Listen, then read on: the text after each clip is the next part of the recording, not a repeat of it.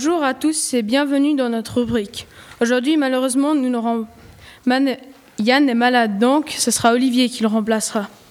Puis euh, je crois qu'aujourd'hui, nous allons parler de l'Himalaya, n'est-ce pas, euh, Olivier?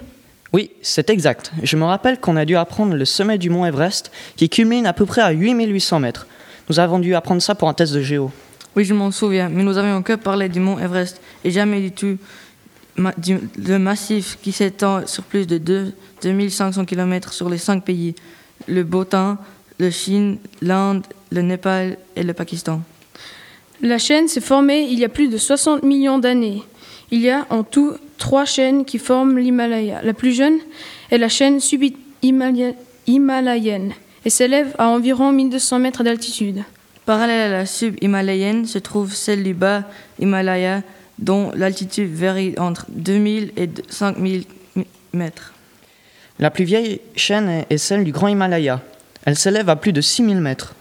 La chaîne s'est formée il y a 50, mille- 50 millions d'années, quand la plaque indienne heurta la plaque eurasienne. La plaque indienne continue à bouger de 5 cm par année, ce qui pro- provoque l'élévation du massif. Cette collision a formé la plus haute chaîne de montagnes du monde.